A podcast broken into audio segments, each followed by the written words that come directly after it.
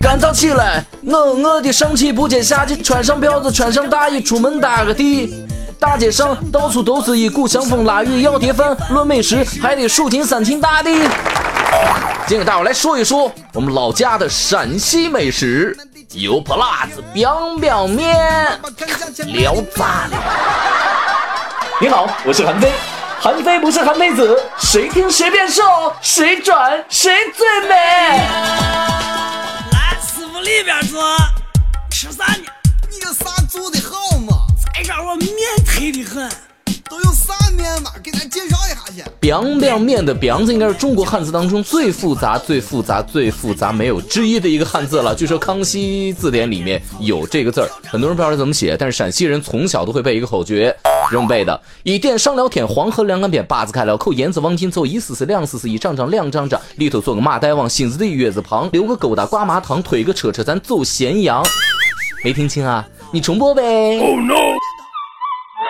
大伙都知道，陕西人都是面肚子。很多人一说起陕西的面，首先想到就是这凉面。其实凉面在陕西的受欢迎程度，如果说满星是五颗星的话，大概排在三颗星左右的位置。它大概其实算是油泼面范畴当中的一种。我们可以油泼很多种面，比如说油泼棍棍面、油泼扯面、油泼 biang biang 面、油泼驴蹄子、油泼老鼠尾巴。就总之什么样的面，我们扯完之后都可以去油泼。我觉得这些面大概其的味道相差不大，差别在它的口感之上。它的口感的差别是在它的筋道程度之上。我们再排个星啊，比如说，嗯，这个筋道程度五颗星满星的话，biang biang 面也只能排在三颗星的位置。那你问我说，biang biang 面不是陕西人最爱吃的，你们爱吃什么呀？当之无愧可以得第一的大概其就是油泼棍棍面，或者说油泼扯面。我记得我是特别喜欢吃超越筋道口感的另外一种口感，就是硬的面的口感。小的时候我妈要给我做的话，这上劲儿上特别足啊，我就特别喜欢吃那种，就快接近大拇指一样粗的那种油泼棍棍面。它吃完之后，我觉得人整个的这个生物链都要改变，就是消化它得三天。而陕西人吃面极其单纯，它就是一老碗。一海碗，或者陕西话有个叫一品，就是恨不得就跟盆儿一样端在手里。那么一碗面，最多里面几根青菜、辣子、盐、醋一搁，啪，油滋啦一浇，就直接端去吃了。呃，我们多不能吃面吧？一般我们的面是按锅来分的。比如说我妈做面的时候呢，头一锅是我爸的，第二锅还是我爸的，第三锅，哦对，这不是我爸的，是我的。那说起凉面面，为什么它如此的受外地人的关注？他认为是陕西面的一个极其具有特征性、代表性的一个面食呢？我觉得本身跟这个复杂的汉字有关系，同时跟它的故事有关。那据说以前在古代的时候呢，有一个甘肃啊来了一个进考的一个书生，他就在过陕西的时候，他饿了，他就看那帮人吸溜吸溜吸溜在吃什么，他看着特香，他过去说：“哦，卖面的老板，给我来碗面。”老板说：“伙计，来根面。”伙计来根面。这书生一听，我去，你们家是黑店呀！我要一碗面，你给我来一根儿。老板说：“陕西人心实，这一根面你要能吃完，这个单我买了。” Thank you very much。果真，一碗面没有吃完，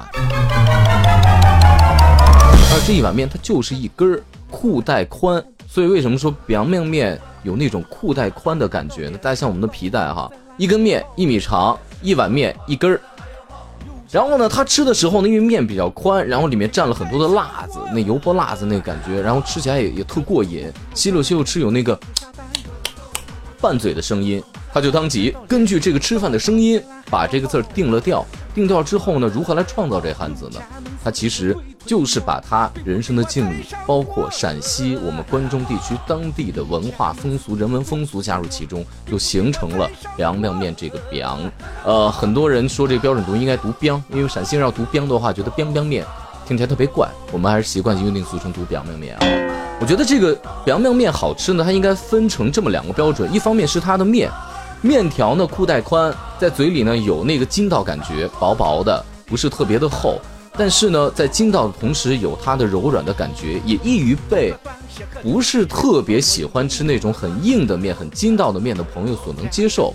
有点陕西人说燃燃的、黏黏的那种感觉，当然是可以接受的。因为有的时候我们吃油泼贡面真的是太筋道，很多人觉得吃完之后消化不了。一方面是面的口感，另外一方面就一定得说它上面的油泼辣子，这才是陕西面的灵魂，好吗？油泼辣子选哪儿的好？你去百度百科去查，以县县辣子为最佳。县县辣子的产地就在陕西咸阳的乾县，乾县是我老家，就是埋唐高宗李治和武则天乾陵的那个位置。为什么它叫县县辣子呢？因为它相比较别的辣子而言呢，它是比较长的，手掌长吧，然后细长条的那种，形如线，所以叫县县辣子。我们当地人呢习惯把它叫做水辣子，因为这个辣子呢喜喜欢它洗水。你想想看，陕西那地方多么的缺水呀，没水洗澡，但是都得有水浇辣子，因为吃饭的时候必须吃个辣子。然后呢，我详细问了问了一下我妈，因为我小的时候有这样的场景，就是我们家就开始砸辣子了。妈妈讲那过去的事情，我就问了一下妈，我说你们小的时候这个线线辣子啊，你那时候跟我外婆全家妇女是怎么把这辣子做成的？我妈说，首先呢，这个辣子成熟了之后本来是绿的，成熟之后变红，变红你摘了它之后你绑。一大串辣子，所以说你看陕西的窑洞前面，那房檐底下经常会挂这种大串大串红辣椒，就特别的喜庆。我妈告诉我，这辣子呀，它跟一般辣子它不能直接见大太阳去晒，它是三分靠晒，七分靠阴，所以说挂在这个房檐底下刚合适。早上起来的太阳晒得着，过了十点之后，那太阳已经上了房檐了，晒不着了。但同时它干燥通风，把它靠后面一天的时间给它阴干，这样出来的辣子就是。它肉厚，同时又保证里面的水分充分的被挥发了。它香就香在它里头的辣椒籽儿，那个籽儿是整个辣子那种吃起来特别香、特别窜鼻子的那种关键。它有这么一个加工工艺，我妈说，首先你得去炕它，炕的工艺就是你把这些辣子不是晒干了之后呢，摘下来，摘下来之后呢，放在这个慢火上面。平锅哈，平底锅那种厚铁锅，给它炕，把里面的水分先炕干。炕干之后，接下来要做的另外一个步骤就是剪开它之后去焙。焙跟炕很像，但是焙里面要刷一点油，用油把这个里面的水分再一次吸出，同时把辣椒以及辣椒籽儿本身的香味儿给它提起来。完了之后呢，你就可以去砸它了。焙的时候搁点油的好处就是你去砸辣椒的时候，它不会往外蹦。砸辣椒有两种方式，我记得一种是先我外婆用那个脚蹬跟船形那种脚蹬那么轱辘一样的那样尖尖的那个给，它来回那么踩，来回那么踩，这样出来辣子是大片型的，不够细，然后再放到那个石臼里面，再拿一个铁棒槌去冲它，咵咵咵咵，所有路过的人闻着那个辣椒都有一种呛鼻子的味道，哎呦香极了。说着我这口水都立马都出来了。你想，滋啦，那个面出来了，这个时候你迫不及待吃面的那种心情啊，亲，那种心情啊，你还哪有时间做？端上一碗面之后，蹲在墙角直接就吃了。蹲着吃面也是陕西八大怪之一，一点都不怪。说馋了吧？馋了，赶紧去吃碗油泼面呀！吃完之后记得这么评价：聊咋了？美得很，美美的爹啊！西安男娃有的发生爆炸，西安男娃也有爱的女娃，黑色的男娃。朋友们，今天给大家推荐一个非常优秀的年轻人，谁谁谁？一个并没有吃胖的美食节目主持人，韩非。哦，嗯，不认识啊，当我没问哦。你好，我是韩非，韩非不是韩非子，谁听谁变瘦，谁转谁最美。